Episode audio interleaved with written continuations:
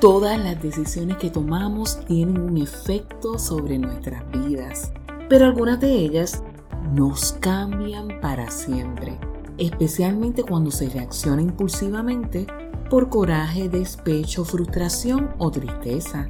Por eso con esta enseñanza quiero que recapacites y reflexiones antes de actuar para que no tengas después nada que lamentar.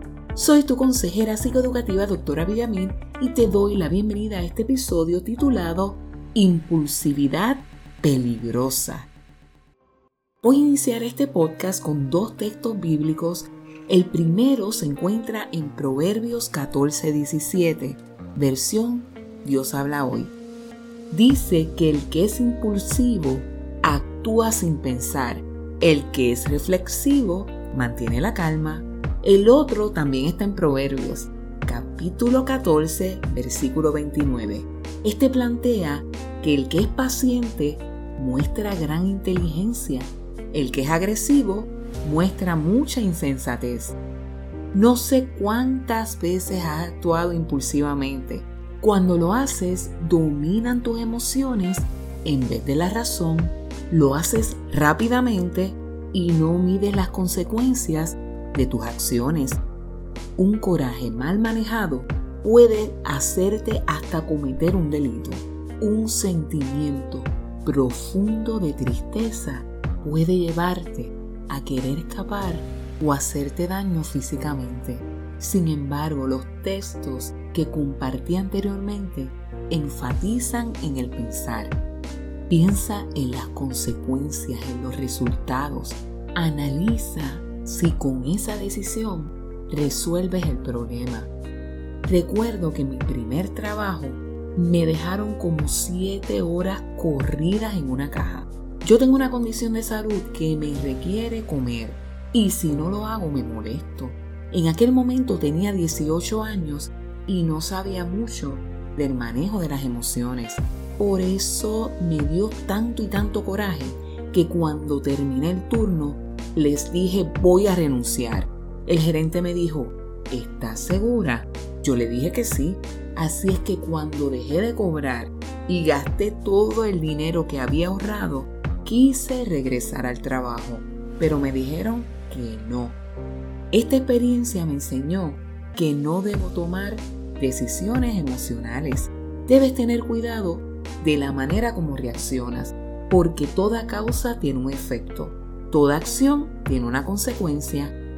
Hay personas que por coraje han matado a otras.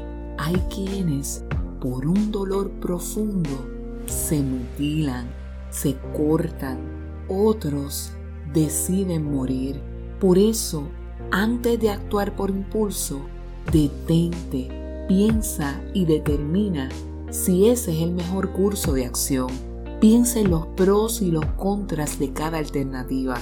Ten en cuenta que si te dejas llevar por los impulsos, puedes cometer decisiones de las cuales puedes arrepentirte. Hasta el sentimiento del amor te puede llevar a actuar impulsivamente, porque en el nombre del amor algunas personas cometen delitos. Otras se olvidan de su valor propio y hay quienes se obsesionan. Hasta para amar hay que hacerlo con entendimiento. Por lo tanto, antes de dejarte llevar por tu emoción, identifica lo que sientes. Es coraje, tristeza, miedo, preocupación, depresión. Independientemente de la que experimentes, existen estrategias de manejo Puedes respirar, correr, gritar, dibujar, hablar, acudir a un profesional de la conducta, ir a la iglesia, orar, cantar, ejercitarte y cuidar tu mente. Si estás batallando con alguna emoción, no dejes que ésta te controle de tal forma que hagas algo peligroso. Tu vida vale mucho como para que termines en una cárcel, enfermo, perdido o muerto por actuar impulsivamente. Espero que este episodio haya sido útil para ir mejorando tu estado emocional.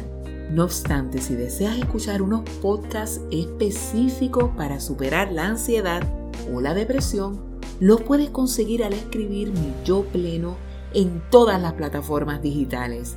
Encuéntranos en Facebook, SoundCloud, Spotify, YouTube, Instagram, X, Amazon Music y Apple Music.